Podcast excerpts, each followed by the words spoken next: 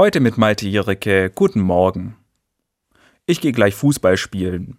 Das ist bei mir so Tradition am Morgen des heiligen Abends. Ich treffe mich mit Freunden aus der Schule, aus meiner Jugend und dann machen wir uns einen schönen Vormittag. Viele, mit denen ich mich da treffe, sind nicht oder nicht mehr in der Kirche.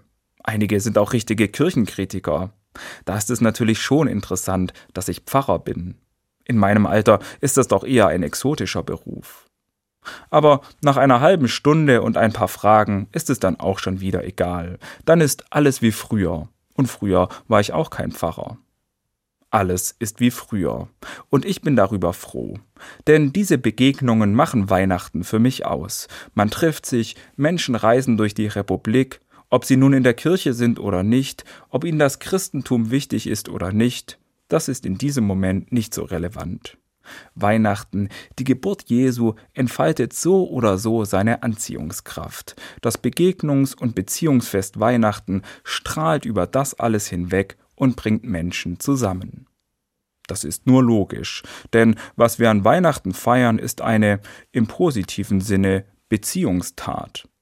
Gott kommt als Mensch auf die Erde, er tritt so mit den Menschen in Beziehung und zeigt, was auch immer passiert, ich lass euch nicht allein. Und dieses weihnachtliche Motto können wir alle weitertragen. Mir kommen heute auch diejenigen in den Sinn, für die heute und in den kommenden Tagen keine Begegnungen und Treffen möglich sind. Klar, einige feiern sich ja auch gern allein. Aber es gibt auch Einsame, Menschen, die isoliert sind, niemanden haben, aber gerne jemanden hätten. Es gibt Menschen, die krank sind und deshalb niemanden treffen können. Vielleicht kennen Sie ja so jemanden. Womöglich ist da noch eine spontane Einladung drin für jemanden, der sich darüber freut. Oder ein Anruf oder eine Nachricht. Ich wünsche dir einen schönen Abend. Oft reicht es ja schon, wenn man weiß, da denkt jemand an mich. Das kann diesen Abend zu einem schönen Abend machen. Ich wünsche Ihnen einen schönen, vergnüglichen und friedlichen heiligen Abend.